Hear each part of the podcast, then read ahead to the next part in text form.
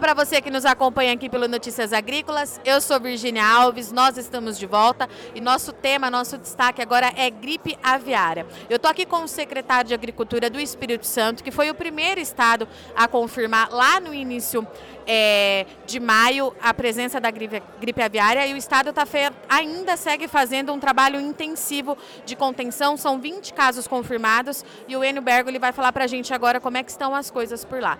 Secretário, foi o primeiro estado, o senhor estava me dizendo que tem uma força-tarefa acontecendo de mapeamento. Queria que o senhor atualizasse hoje é, nossa audiência aqui no Notícias Agrícolas, como é que estão as condições no Espírito Santo em relação à gripe aviária. É sim, primeiro é se justificar que nós temos um serviço de defesa animal muito bem estruturado no Espírito Santo, né? Com o órgão de defesa, que é o IDAF, e com os parceiros que temos lá, o Ministério da Agricultura e, sobretudo, né, o setor privado através da Associação de Avicultores. E desde outubro do ano passado, né, o Estado já estava com seus profissionais treinados, com plano de contingência, por quê? Né, porque essa, porque a doença, porque a, vi, a, gripe aviária, o vírus, né, ele já estava presente em países vizinhos. Em algum momento, pelo Espírito Santo, né, ser parte do, digamos, da rota de aves silvestres marítimas migratórias, em algum momento é chegar. Né? Então, hoje nós já temos uma presença né, confirmada da gripe aviária em 20 animais, são animais silvestres, né? a maioria aves migratórias do tipo que chamamos de 30 réis é, de bando, aí variando algumas espécies, tem de bando real, boreal, né? e então, no caso é, dessas ilhas, onde é ponto de reprodução, né, o Estado, através da Secretaria de Meio Ambiente, né, já editou portaria, já tem uma proibição de turismo nas ilhas, é, de nadadores, de frequência, né, até a gente, digamos assim, ter uma certeza, uma convicção que não tenham mais essas aves, né, que são focos de, de, de reprodução, enfim, foco de disseminação do vírus. E o senhor estava me explicando que a preocupação agora é com as aves de quintal, com quem tem esse, os animais é, dentro das casas, no fundo. Como é que funciona esse mapeamento e qual que é a preocupação, secretário? É, na verdade, nós temos três focos de atuação simultâneo. A gente continua contendo né, para que a doença não avance, para que ela não saia né, dessas ilhas, do litoral e avance em relação ao anterior. Esse foco continua. Né? Agora, nós temos um foco de, já algumas semanas para cá, de equipes de plantão, por quê? Para evitar que chegue nos aviários, não digo aviários, pequenos criatórios domésticos, né? Para que depois não chegue no terceiro momento, que sejam os aviários comerciais. Por exemplo, nós temos cerca de 130 mil propriedades no Espírito Santo. E essas propriedades rurais têm sempre no fundo de quintal aves, marrecos, né? galinhas caipiras, né? até mil aves, não há necessidade de medidas de biossegurança. Então, portanto, nós estamos com os órgãos né? É, públicos, como o INCAPER, que é o órgão de extensão rural, o IDAF também, que é o órgão de defesa, as secretarias municipais de agricultura, né, o setor organizado da avicultura, fazendo chegar informações para que esses né, criadores de aves domésticas tenham cuidado com as ações, não fiquem circulando com animais vivos, porque senão o foco aumenta muito se chegar é, nessa parte de, de, de, criatórios domésticos, aumenta muito e nós vamos podemos ter algum risco com as plantas, né? mais industriais só registrando que do ponto de vista dos aviários comerciais, né, todos eles têm, é, digamos, medidas de biossegurança desde 2007, são telados, têm todos os cuidados e é mais difícil a entrada.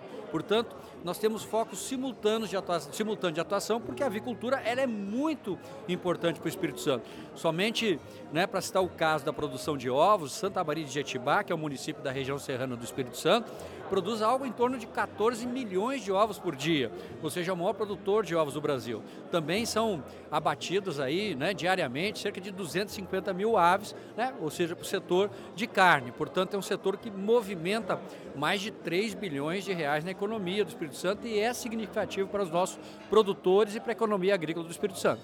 Secretário, nesse momento não tem nenhum impacto então sobre as indústrias, nenhum impacto com os mercados que o Espírito Santo atende? Não, porque o que, que acontece? Né?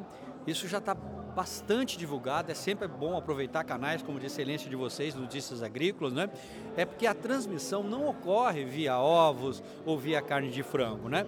Ele é um vírus, entre aspas, que chamamos de respiratório. O contato se pega, né? por, né, por manejar, pegar uma ave doente, ou ir num criatório onde tem fezes, secreções em excesso, né? é dessa maneira que pega. Né? Também, assim, importante registrar que o caso, né, que assim os casos são muito poucos ao longo dos últimos 20 anos, né, de gripe aviária que tenha sido transmitida de animais para seres humanos. Mas a gente tem toda essa preocupação também com o Ministério da Saúde, com a Secretaria é, Estadual de Saúde é, do Governo do Estado. Então, assim, não há qualquer risco, né? o mercado continua normalmente de venda né, com relação à gripe aviária, porque nós estamos veiculando isso, ou seja, uma informação é que os produtores não precisam temer com relação ao consumo é, é, de aves, né, de carne de aves e também de ovos. Secretário, para a gente encerrar, é, o senhor falou das 130 mil propriedades, das pequenas propriedades rurais sendo Espírito Santo, e eu tenho certeza que boa parte da nossa audiência vai estar assistindo, que é justamente essa área que vocês estão atuando agora para evitar. É, recomendação básica para esse pequeno produtor que tem essa, essa criação de quintal, enfim, o que, que a gente pode deixar de mensagem hoje? É, para essa, essas pessoas, né, para esses proprietários, né, é, maioria tem né, um pequeno criatório, normalmente para autoconsumo, é que evite a movimentação dos animais. Não né? não deixe animais transitarem. Evite troca de animais, é muito comum troca de galo entre vizinho e outro. Né? Evite o transporte de animais vivos. Né? Tenha cuidado com a ração, ou seja, a ração sempre guardada, porque se deixar uma ração é, aberta, exposta, né? aves silvestres pode vir naquela relação, naquela, naquela ração comer e deixar ali o foco e dizimar. Então, assim, é um cuidado, evitar transitar, evitar ir na casa do vizinho e ter contato com aves, né? evitar o transporte de animais vivos, né? enfim, acho que assim, durante um tempo é bom ter muita prudência, porque é realmente uma doença muito avassaladora.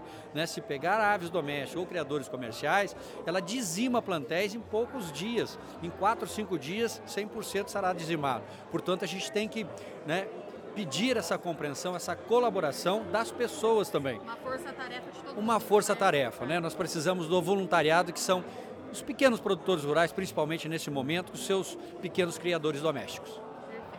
Estivemos aqui então com o secretário Enio Bergoli do Espírito Santo, que trouxe para a gente a atualização é, da gripe aviária no estado e uma informação importante para os pequenos produtores, recomendação, tá certo? Eu sou Virginia Alves, eu agradeço muito o Sol Dias Companhia e já já a gente está de volta.